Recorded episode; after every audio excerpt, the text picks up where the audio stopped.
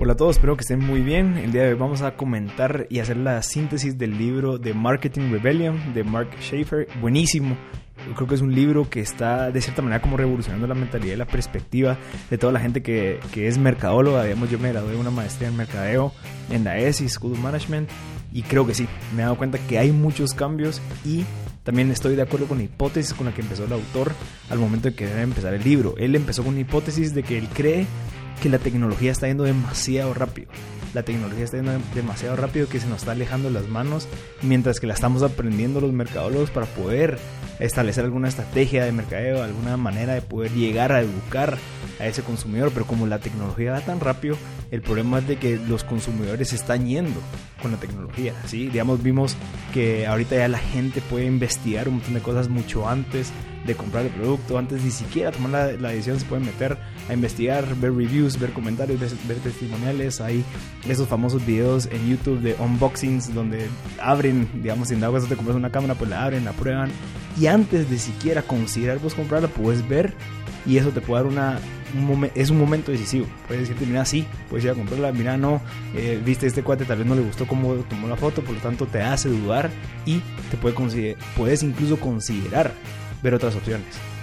Como decía, también los consumidores se han alejado bastante de lo que era el marketing tradicional. O sea, este libro nos da un montón de insights de lo que está pasando en la actualidad y lo que puede llegar a pasar de aquí a dos años, tres años. Entonces creo que es bien importante entender de que por qué se llama el libro Marketing Rebellion. Digamos, está hablando de la rebelión del marketing y explica que hubo dos rebeliones antes de la que estamos actualmente. La primera rebelión fue en 1905, en donde eh, se pudo observar el inicio de la publicidad, el inicio del tema de la televisión, el tema de la radio, en donde el consumidor no tenía ningún control sobre la publicidad. Incluso hubo momentos y hubo casos en donde hubo eh, emergencias médicas eh, accidentes por cosas que vendían la publicidad. Digamos, sí, si tomas esta pastilla, estoy seguro que en cinco meses puedes bajar de peso, pero la gente no tenía ese poder y esa regulación de poder ofrecer las cosas y poder medirlas del impacto tan negativo que podría tener. digamos, una farmacéutica se podría inventar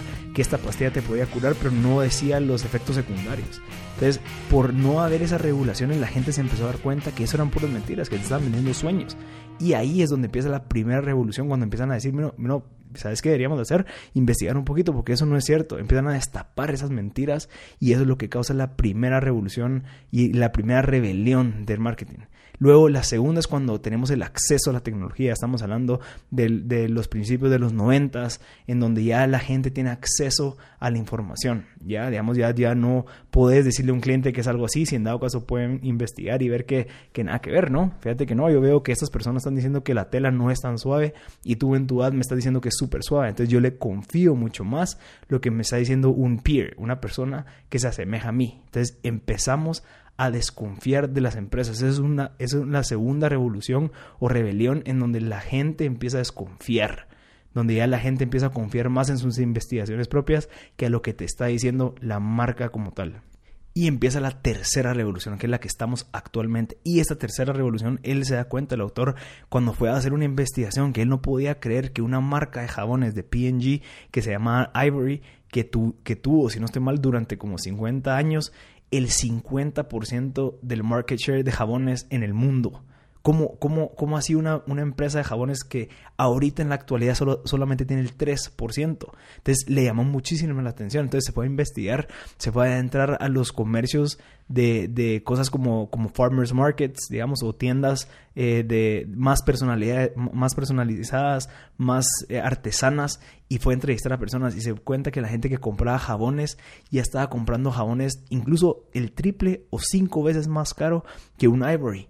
Pero y, él se le acercó y le preguntó, mire, ¿qué es lo que está pasando? Y empezó a hablar con las personas y decía de que el tema de la compra y lo que hacía que esa persona comprara y pagara 5 o 10 veces más caro un jabón era el propósito, qué está detrás de esa marca, quiénes son las personas que están construyendo eso. Entonces, en esa entrevista se dio cuenta que esa persona conocía a los productores de esos jabones.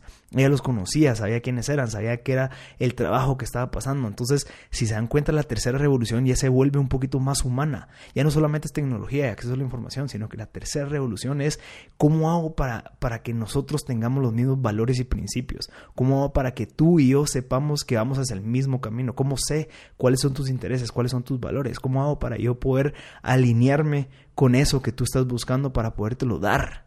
Esa es la tercera revolución. Y nos da un insight súper, súper valioso, que dos tercios del camino del comprador o el customer journey ya no está controlado por nosotros, ya está controlado por ellos. Hablamos de la, publicidad boca en boca, digamos los reviews y testimoniales, las conversaciones, ya todo que antes tal vez nosotros lo controlábamos o las marcas controlaban, ya está más en la parte del usuario, del consumidor, ya ellos lo controlan. Y solo un tercio es donde entran nosotros el trabajo que, digamos, hablamos en el primer episodio de Sell Like Crazy, en donde hay un funnel de ventas, donde hay estrategias, en donde cómo captamos la atención de ellos, pero después y antes existe un montón de otras cosas, que es cómo hago para yo entrar en ese dos tercios del camino del consumidor para que me compre. Y esa es la parte que hemos perdido, que se ha perdido en el tema de las marcas y las empresas. ¿Y cómo es que se ha perdido? Es por la falta y el abuso de tecnología. Ese, es por el abuso de, publicidad, es el abuso de las redes sociales, de las empresas y de las marcas. Ya la gente ya no confía.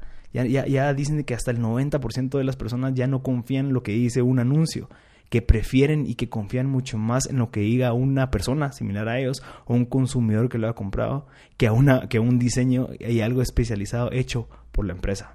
Y hace referencia a Jeff Bezos, que es el fundador de Amazon, y que dice que cuando encontremos eso que de verdad es es algo básico, una necesidad básica del humano, es donde tenemos que invertir para largo plazo y, e invertir nuestro tiempo. Digamos, busquemos y mejoremos esas cosas que sabemos que la gente y nuestros consumidores aman y quieren. Busquémoslas. Amazon está construido a base de pilares de deseos humanos como precios bajos, entrega rápida, variedad de opciones y servicio al cliente. Si se dan cuenta, no están, no está utilizando temas de tecnología, algoritmos, drones, no, esos son como features, son funcionalidades extra que le agregan valor a los principios qué es lo que tenemos que buscar, que son los deseos humanos básicos. Y ahí es donde entra Philip Kotler, que es uno de los referentes en temas de mercadeo, que dice que el mercadeo es una mezcla de psicología, sociología y antropología. El mercadeo debería ser, o es el, bueno, debería ser el departamento que debe proteger la marca y a los clientes hacia cualquier costo.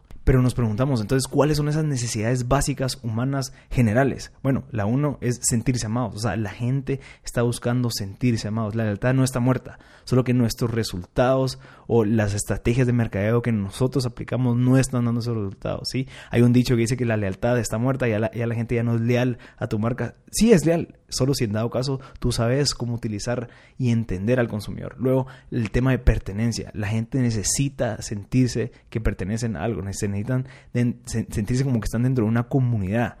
Y luego otra es proteger sus intereses personales. Siempre quiere ver lo que se les ofrece y cuál es el beneficio para ellos y su comunidad. También encontrar un propósito, encontrar qué es lo que ellos hacen, qué es lo que quieren lograr para alinear esos propósitos. Incluso tú tener un propósito claro y estárselo diciendo a la gente para que vean el por qué es que está haciendo muchas cosas. Y también otro de los temas es sentirse respetados, ¿sí? Que si en dado caso tú le ofreciste algo, cumplirlo, ya que ellos están dando algo a cambio. Pero en este mundo de tecnología, en este mundo en donde la tecnología va tan rápido, ¿cómo nosotros podemos aprovechar esa tecnología y no volverla a nuestro enemigo? Que si en dado caso nosotros lo utilizamos de una manera incorrecta, se puede convertir en nuestro enemigo. Entonces, ¿cómo la, podemos utilizar? Sí. Entonces dice eh, Dr. Kotler, que es Philip Kotler, el referente de mercadeo, que en el mundo de tanta tecnología los clientes necesitan ese toque humano, la satisfacción de una relación verdadera y que hay personas detrás de lo que realmente les importa. ¿Sí? En el mundo existe un hambre total por intimidad real y experiencias. Las marcas necesitan ser más humanas y auténticas.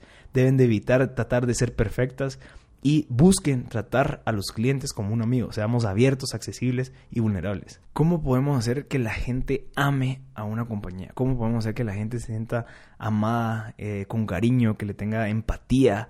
Eh, a una compañía sin dado caso está hablando con un logo, si está hablando con un con un eslogan, ¿cómo se puede hacer eso? Y ahí lo que, lo que nos recomienda el autor es que busquemos la manera de poder tener contacto con el cliente por medio de humanos. Dice que dejemos de lado un poco la tecnología, que salgamos y que busquemos a esas personas dentro de las empresas que puedan dar eh, ese calor, ese, ese, amor a los clientes. Digamos, dado un ejemplo en donde él entró a un hotel y que la recepcionista pues lo recibió, le dio un abrazo, pues le, mostró mucho cariño. Él estaba en un momento de estrés y dice que nunca, nunca olvidó a esa persona y que incluso escribió un blog y le dio pues que, mucha retroalimentación positiva a esa, ese acto que él tanto necesitaba, pero él no se lo esperaba y eso fue lo que más le impresionó.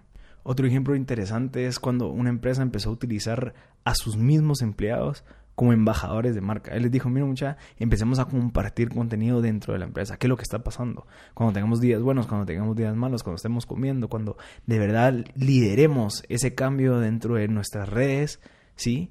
Y si en dado caso tú estás enfocado mucho en empoderamiento de mujeres, dale. Si en dado caso tú estás en, temas de liderazgo, dale. Entonces, incluso la empresa quiso invertir en ellos para que ellos mismos pudieran tener su marca personal.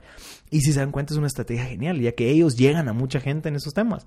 Y al final, cuando esa gente al que ellos les llegaron le preguntan, mira, ¿y tú qué haces? Bueno, yo trabajo en esta empresa en donde ellos me permiten hacer ese tipo de cosas, estoy feliz y yo practico esto que, que te estoy diciendo. Entonces, se crea ese tipo de presencia en las redes de una manera más humana.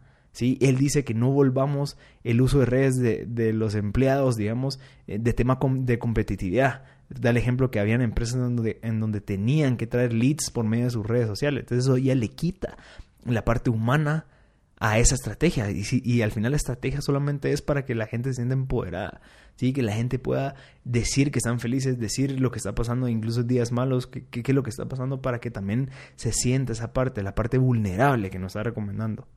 Recordemos que solo un tercio del camino del consumidor es el que podemos controlar, o sea, queda todavía un dos tercios libre en donde tenemos que ver cómo hacemos para poder estar en la mente del posible consumidor. Nos dice que el 13% de nuestros clientes actuales son leales a la marca. Del 100% de nuestros clientes, solo 13% son leales. El otro 87% es si en dado caso a alguien les ofrece algo más atractivo de lo que nosotros los hemos ofrecido, pues probablemente nos cambie. Entonces, tenemos que cuidar a ese 13%. Y eso es una estrategia, ¿sí? Darle, démosles las herramientas a esas personas para que se vuelvan motores de referencia para los demás clientes, ¿sí? Recuérdense que estamos en la etapa en donde queremos que la gente vea la parte humana. Entonces, si en dado caso se lo dice otro cliente que está feliz con nosotros, pues va a ser mucho más fácil que esa persona o esa, o esa empresa quiera pasarse con nosotros, ¿sí? Entonces, busquemos maneras de estar en la mente del consumidor, de nuestro 13%.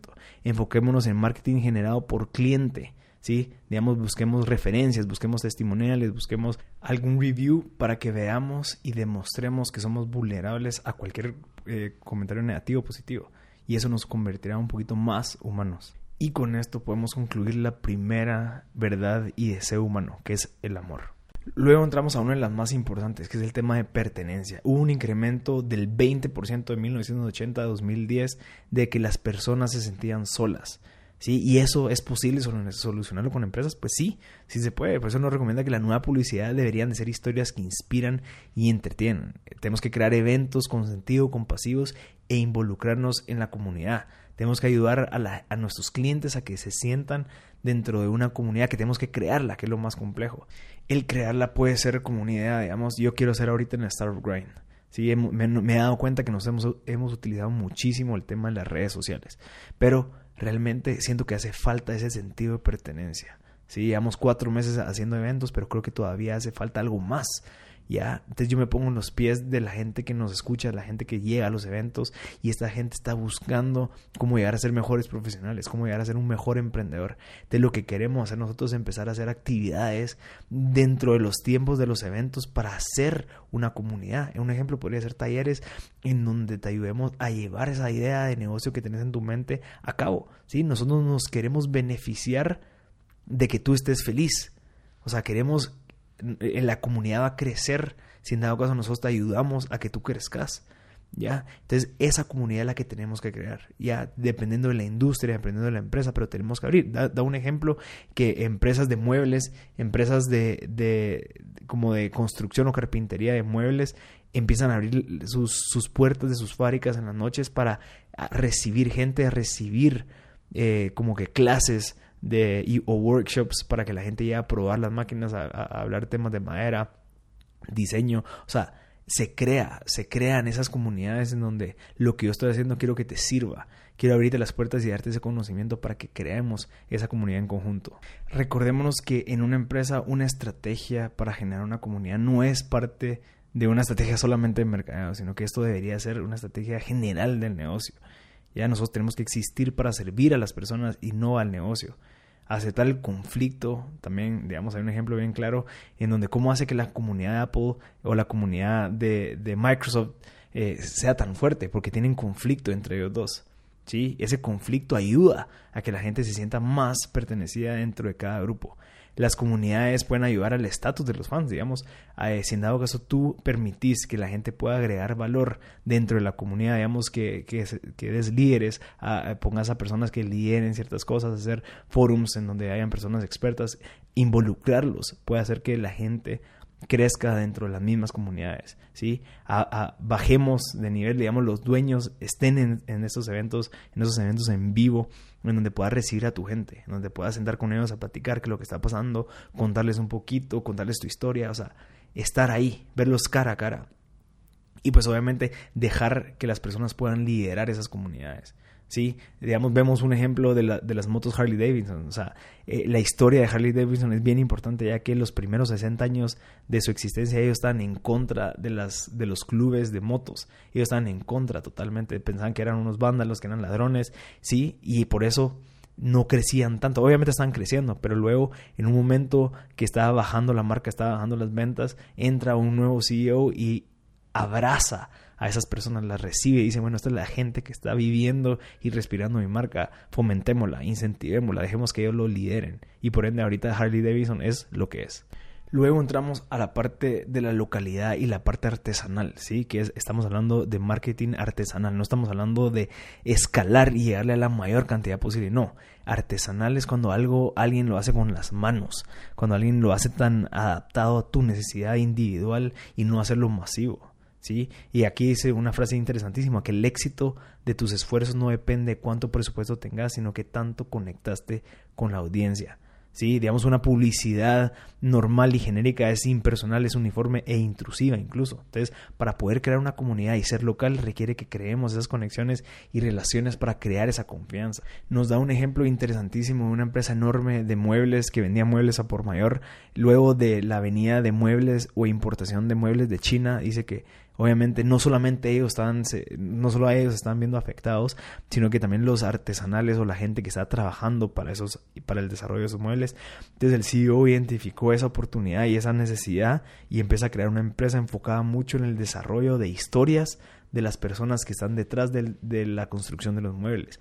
Encontró un nicho, bueno, un nicho grande en donde gente está dispuesta a pagar más por escuchar esas historias y sentirse conectada con el artesano que estaba haciendo eso que comprar muebles mucho más baratos que venían de China. Entonces, se, e, e, es, algo increíble, es un ejemplo perfecto porque hace ver de que no solamente la gente está buscando ya precios, sino que está viendo en dónde nos conectamos. Si se dan cuenta con esta historia, nos hace ver de que sí, nosotros estamos viendo qué es lo que está atrás de cada empresa, qué es lo que está detrás de cada marca. Ya no solamente si es más barato o no.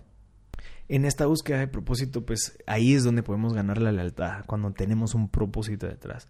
Incluso hay, hay, ejemplos en la parte del propósito donde las empresas pueden tomar de ciertas posiciones, pueden ser controversiales incluso. Da ejemplos de que marcas toman posiciones a favor o en contra del el LGTB o eh, temas políticos en donde eh, toman posiciones radicales, pero obviamente atrae y es algo que, que, va de acorde con los valores y principios de su comunidad, de sus consumidores. Obviamente, lo que, lo que recomienda el autor es que si en dado caso se va a tomar una posición radical como una de estas, tenés que hacer tus números. En esa parte de tus números está diciendo, bueno, de mi 100%, ¿cuánta gente más o menos es la que apoya este tipo de posiciones? Si en dado caso el 80% es el contrario, pues probablemente vas a perder mucho de tus clientes y te tendrás que preparar. O puedes buscar otra causa por la cual luchar. Entonces, sí, busquemos esas posiciones porque eso es lo que genera esa lealtad de la marca. Digamos, hay empresas que están apoyando el tema este de LGTB y obviamente la gente y sus consumidores están a favor de esos temas. ¿sí? Entonces, ver que tu marca está asociada con eso, pues obviamente ellos se sienten felices de estar asociadas con esa marca. Incluso explica que casi un 25% de los consumidores pagarían más cuando una marca tiene sus mismos valores y principios. Si sus valores están alineados, la gente estaría dispuesta a pagar un poco más de los productos que normalmente venden. Y el 93% de los consumidores dicen que hay mayor intención de compra cuando el CEO habla de algún apoyo hacia algún movimiento. Obviamente, si el dado caso el CEO hizo su due diligence, obviamente está hablando de temas a los cuales esa gente, esos consumidores están alineados, están luchando por el tener una posición controversial podría ser una buena oportunidad para crear relevancia a la marca. ¿Sí? Probablemente nosotros estamos en las sombras, probablemente nosotros estamos eh, olvidados, pero si en dado caso nosotros hacemos bien nuestra tarea, hacemos nuestro due diligence y encontramos una posición a la cual nosotros podemos entrar y que vaya acorde a nuestro consumidor, podemos hacer un refresh, podemos entrar a la relevancia nueva del cliente. Recordémonos que las nuevas generaciones exigen cosas diferentes, ¿sí? Las marcas con mucho tiempo están perdiendo relevancia con los millennials, digamos, ¿sí? Están hablando de empresas que llevan más de 100 años que probablemente sí, siguen hablando lo mismo, siguen tratando de hacer las cosas. Entonces a la gente, que son la mayoría, los millennials que están creciendo ahorita, que probablemente en 10 años van a tener mayor poder adquisitivo, tenemos que ver cómo hacemos para ser relevante hacia ellos. Uno de los temas más importantes del libro es el tema de la confianza. Steve Jobs comenta que la marca simplemente es confianza. Si se dan cuenta, ustedes han visto camisas, eh, incluso tal vez de, bajo costo, eh, en, algún, en alguna paca o algo así, que probablemente no tiene una marca, pero es esa marca, esa misma camisa con una marca posicionada que te habla a ti, pues probablemente el va a tener mucho más valor, va a poderse vender mucho más caro porque la marca tiene ya un valor, tú le tienes una confianza. Pero el tema de la tecnología y la confianza es donde está debatiéndose ahorita es ese consumidor, ¿sí? Tenemos cuatro maneras que le damos mal uso a la tecnología. Uno es que desesperamos al cliente. Cuando nosotros automatizamos los correos, las llamadas, eh, incluso dicen que ahora el mercado está manejado por data scientists, por, por SEO gurus, gente que solo maneja números y ve estadísticas, en vez de una persona que está enfocada en ver cómo podemos obtener insights para darle mejor servicio al cliente. Ya no es así. Entonces, por eso tenemos que tener cuidado con el uso de la tecnología. No podemos desesperar al cliente. Otra cosa es que solo porque podemos, no debemos hacerlo. ¿sí? Nosotros al obtener la información del cliente, nosotros a tener el poder del de, uso de tecnología con su información, no es como que podemos regalar la información para, para obtener más ingresos o, o, para poder tratar de vender más, sino que tenemos que respetar. Nosotros tenemos que respetar lo que el consumidor nos dio desde un principio, que fue su confianza la tecnología no solo no sirve para hacer las cosas fáciles, digamos, no es como que existe un botón de facilidad. Explica que nosotros tenemos que salirnos de las, de las computadoras, de las forms, de los formularios e ir a visitar al cliente. Tenemos que estar en contacto constante con ellos. Tenemos que buscar esa conexión humana tenemos que respetar el tema de los ads, de la publicidad en redes sociales, las publicidades en páginas web, digamos los famosos pop-ups, sí, que en la nada estás en una página y te sale algo que metes tu correo, o sea, eso molesta, eso ya es como un, un visitante no deseado. Y eso es lo que puede lastimar la confianza del cliente. Ya una vez la confianza destruida, como dice un dicho, es muy, es, es, es imposible volver a ganarla. Entonces tenemos que entender de que esa, esa confianza vale oro. Entrando a la última parte del libro es Human Centered Marketing. ¿Cómo podemos hacer que nuestro mercadeo esté centrado en la parte humana del consumidor?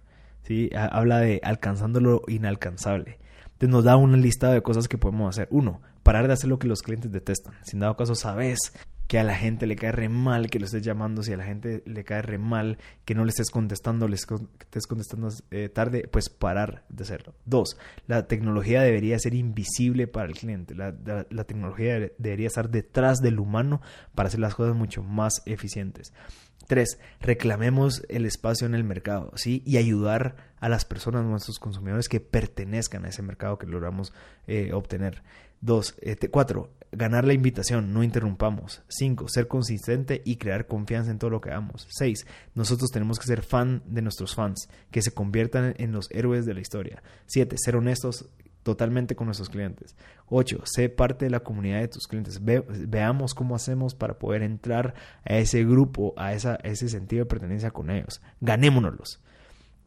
9. El mercadeo debería estar alineado con lo que, lo que quiere tu cliente. Y 10. Pues la compañía más humana es la que gana. Uno de los ejemplos que más me gustó de este libro es, eh, él fue un viaje a las islas de Grecia y se dio cuenta que había un montón de islas alrededor y todas estaban muy cerca, pero lo que se identificó fue que dentro de cada isla habían costumbres totalmente diferentes, habían culturas totalmente diferentes, a algunos les gustaba otras cosas, a otros les gustaba otro tipo de música, entonces cada una era bien independiente. Pero algo que le llamó muchísimo la atención es de que para poder entrar siendo un negocio a una isla había que pasar un montón de filtros. Ellos no aceptaban a cualquier persona, ellos no tenían publicidad, ellos no querían eh, cosas que, que, no fuera de acorde con lo que ellos estaban haciendo. O sea, ellos tenían esa privacidad y esa comunidad bien cerrada. ¿Qué es lo que tenía que ser un negocio para poder entrar? Uno, ganarse el respeto. Dos, pertenecer y hacer algo útil. Tres, respetar el tiempo, la, la, privacidad y la libertad de cada uno de los individuos. Cuatro, compartir los valores. Cinco, crear experiencias divertidas. Seis, tener, tenían que ver para creer lo que estabas ofreciendo. Y siete, nunca desesperar a la gente. Entonces, si se dan cuenta, es muy similar al tema de la publicidad de ahora en día. ¿sí? ¿Cómo hacemos para poder pertenecer a esas islas? Hacer todo este listado. No podemos eh, llegar y solamente empezar a vender. No, tenemos que ganarnos el respeto. No puedes solo llegar a ofrecer cosas y no entregar valor. No, tienes que pertenecer y hacer algo útil. ¿Sí? No puedes estar llamando a las personas haciendo cold calling, estar pidiéndoles citas y en dado caso quieres venderles algo. No, tenemos que respetar el tiempo, la privacidad y la libertad, ¿sí? Si en dado caso tú tienes los mismos valores que ellos, va a ser mucho más fácil que entres. Tenemos que crear experiencias divertidas, ¿sí? Para poder llamar la atención, para que las personas puedan sentir esa experiencia y sentirse felices y sentirse, sentirse agradecidos con esa experiencia que le acabas de dar. Y demostrar las acciones. O sea, tenemos que ponerle más poder a las acciones que a las palabras y obviamente nunca desesperar a la gente. Es algo de las, las cosas que los clientes detestan. Si se dan cuenta, esta es una de, de, las maneras de poder entrar a ese dos tercios que estábamos hablando al principio del episodio. ¿Cómo hacemos para poder entrar a ese tercios haciendo exactamente ese listado? Tenemos que buscar eh, contenido generado por los usuarios. Estamos hablando de fotos, estamos hablando de testimoniales, como estábamos conversando antes. Tenemos que ver la manera de que ellos incluso generen más contenido. Entonces, ¿cómo hacemos para poder generar ese más contenido? Tenemos que crear esos momentos, digamos, en dado caso alguien te está comprando, pues aprovechar a pedirle que te que suba una foto a Instagram, eh, le das tal vez algún sticker extra, pero logremos que por medio de la comunidad la gente esté compartiendo. Se llama User Generated Content o contenido generado por el usuario, que eso la gente tiene mucho más confianza. Tiene, dice que el, que esté subiendo User Generated Content tiene un tiene 50% más probabilidad de engagement y de click. Para terminar este episodio creo que podríamos concluir en de que nosotros necesitamos centrar todo nuestro mercadeo, todas nuestras ideas eh, para poder generar este tipo de comunidades alrededor del humano. O sea, ya el, ya cliente ya tiene todo el control, y el cliente tiene toda la información y ya tiene toda la, la, data necesaria para tomar una decisión, pero la parte emocional todavía existe. Si en dado caso nosotros logramos alinear con las emociones de nuestros clientes, nosotros sabemos qué es lo que les gusta, qué es lo que ellos tienen como, como meta, cómo podemos ayudarlos, cómo podemos agregarles valor, eh, cuáles son sus principios. O sea, si nosotros logramos desarrollar una estrategia a base de eso, va a ser mucho más fácil eh, entrar y poder captar la atención de esos clientes. Recordemos que solo, el, un, solo un tercio del proceso de la venta la controlamos nosotros. Ya, eh, ya dos tercios de ese proceso ya se controlan entre ellos. Recordemos que estamos hablando en ese dos tercios que, el, las recomendaciones boca en boca, la review, los testimonios, las conversaciones que se tienen, las fotos que ellos suben, los reviews buenos o malos, o sea, todo eso existe y eso está ya disponible lo que nosotros podemos controlar es un tercio de todo eso. Entonces, ¿cómo podemos entrar en esa conversación de dos tercios para poder convencer más y poder estar más en la conciencia del consumidor? Pues empezando a hacer este tipo de actividades, poder ser más empáticos, poder recibirlos, darles amor, que pertenezcan, eh, entender cuáles son sus intereses, cómo los podemos ayudar, cómo podemos hacer para que todo el propósito de lo que estemos trabajando vaya acorde a lo que ellos quieren lograr. Entonces creo que es una estrategia y es un libro nuevo, refrescante, que nos hace entender un poquito el por qué es que el mercadeo tradicional no está funcionando actualmente. Entonces, de verdad, espero que les haya gustado. Tengo apuntes eh, aquí. Si dado caso los quieren, pues les recomiendo que se suscriban en www.mpodcast.net por favor, para que puedan llegarle ese tipo de contenido todas las semanas. Eh, ya tengo el otro libro para en dos semanas, así que va a estar buenísimo. De verdad, espero que les guste. Eh, si en dado caso no se entendió, por favor, cuéntenme para poder ir mejorando poco a poco.